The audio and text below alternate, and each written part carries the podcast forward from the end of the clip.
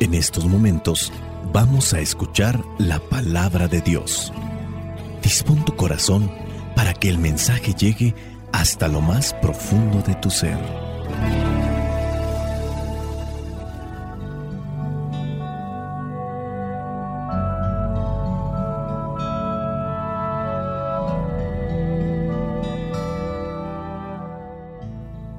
El Evangelio que la iglesia nos presenta para el día de hoy corresponde a Marcos capítulo 9 versículos del 30 al 37.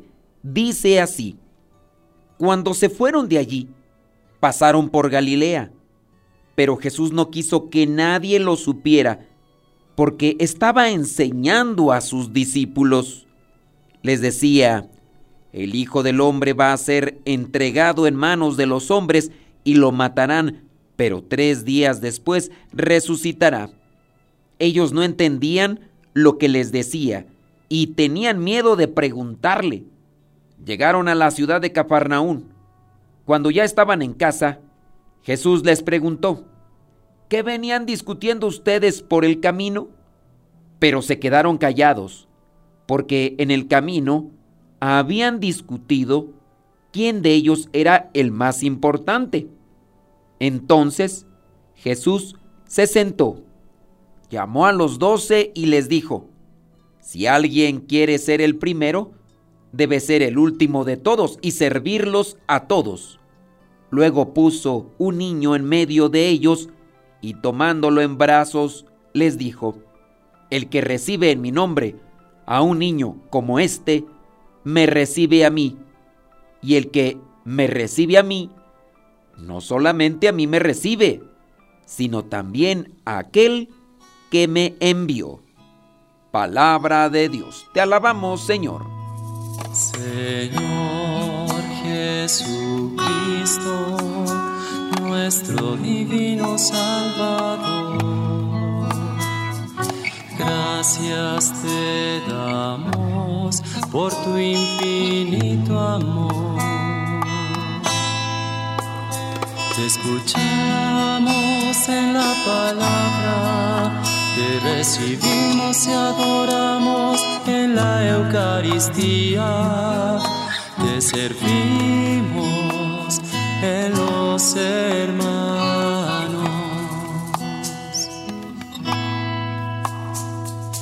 Que seamos misioneros como lo quieres tú,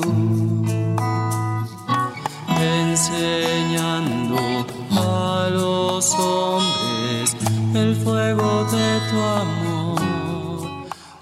El Evangelio que la iglesia nos presenta para el día de hoy tiene estas dos facetas. En primera instancia, les anuncia por segunda vez qué es lo que va a suceder con la vida de Jesús ante las autoridades judías, cómo va a ser su muerte. Pero también les anuncia que con la muerte no se acaba la vida. El cuerpo muere, pero el alma sigue con vida. Jesús va a resucitar y es la promesa también para nosotros. En la segunda parte les da a conocer algunos estatutos cristianos. Ya hemos escuchado antes que para ser verdadero discípulo de Cristo tenemos que cargar con la cruz de cada día, tenemos que dejar de ser egoístas, es decir, tenemos que renunciar a nosotros. Y ya después de que hemos renunciado a nosotros mismos, que no buscamos llenar nuestro egoísmo o darle riendas sueltas al egoísmo, después de que estamos asumiendo la cruz, cargando con la cruz, después hay que seguirle. ¿Qué es la cruz? El medio de salvación. Por la cruz podemos llegar a tener ese encuentro definitivo después de esta vida con Cristo. No por el mérito de cargar la cruz, por su misericordia, pero podríamos decir que cargar la cruz es el boleto que nos puede dar la esperanza de pasar ante la presencia de Dios. Pero hay que cargar la cruz que nos da Dios. Ahorita se da mucho esto de la falsificación de boletos o pases para entrar a un concierto, a una obra de teatro o a un encuentro deportivo. Hay que tener cuidado con las falsificaciones. No sea que nosotros estemos cargando con algo que no es la cruz de Dios,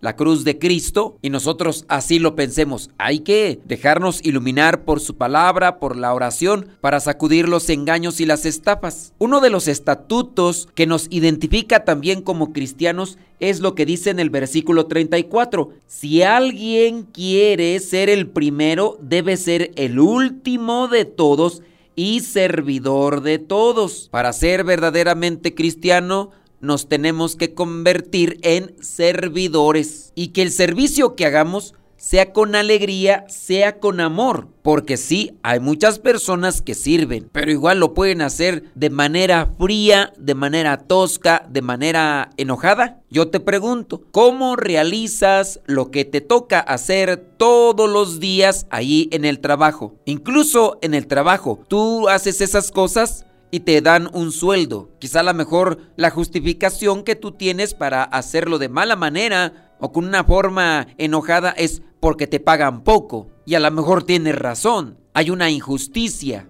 Y a lo mejor tu justificación es voy a servir de manera enojada porque no me pagan bien, pero también por medio de la alegría que tú pongas en el servicio que haces a otras personas, puedes también transmitir un destello, una luz de Dios. ¿Por qué eres tan alegre? ¿Por qué a ti no te desanima nada? ¿Qué tienes en tu corazón? ¿Qué tienes en tu vida? Ah, pues tengo a Dios. Oye, pero aquí te pagan muy poco. Te pagan una miseria y aún así estás sirviendo de manera alegre. Pues por medio del servicio podemos también transmitir el mensaje de Cristo. Considéralo.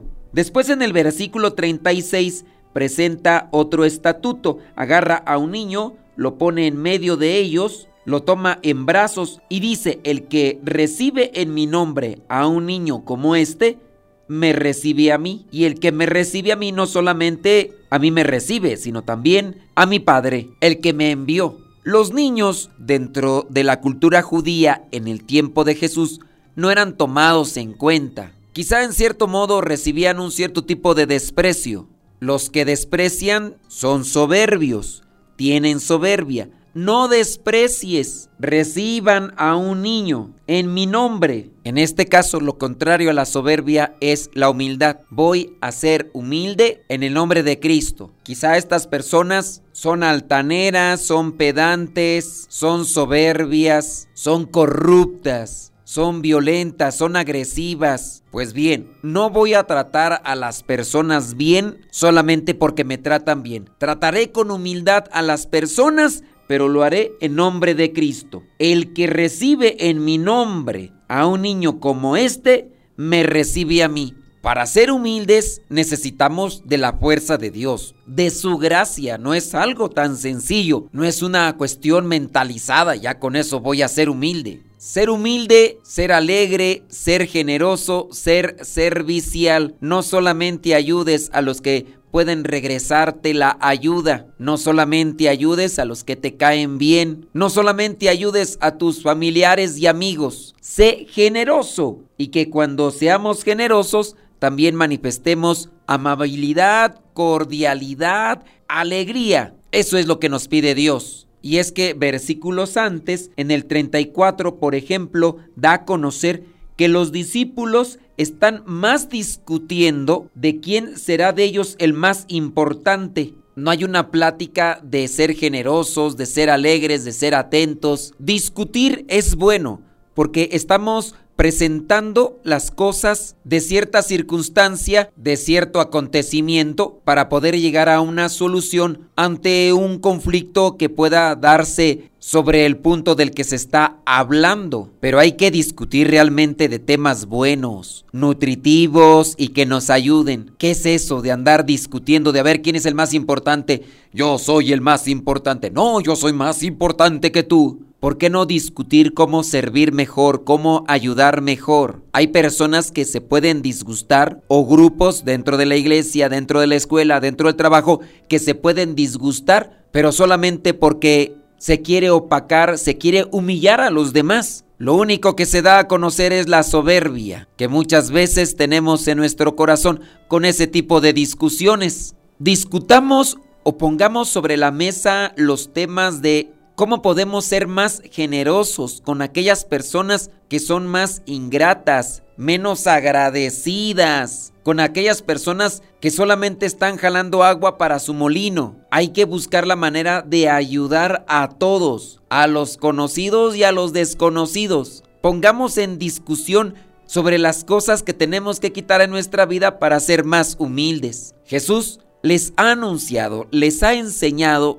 cuál es el camino que lleva a la salvación. En el versículo 31 dice que les está enseñando a sus discípulos eso. El Hijo del Hombre, es decir, Él va a ser entregado en manos de los hombres y lo matarán. Les da a conocer que pasará por un sufrimiento, pero tres días después va a resucitar. Jesús les está platicando lo que va a suceder con su vida por el sufrimiento que va a pasar y un tiempo después, no muy largo, se ponen a discutir no sobre el tema, sino quién de ellos es el más importante de todos. Cuidemos nuestras pláticas y si notamos que nos están llevando a algo que no es la humildad, la generosidad, el servicio, la caridad, hay que detener ese tipo de pláticas porque solamente nos debilitan en el seguimiento de Cristo, porque solamente nos llenarán de cochinada Damos a los demás de lo que estamos llenos. Llenémonos del amor de Dios, del sacrificio, del esfuerzo, de la entrega, de la generosidad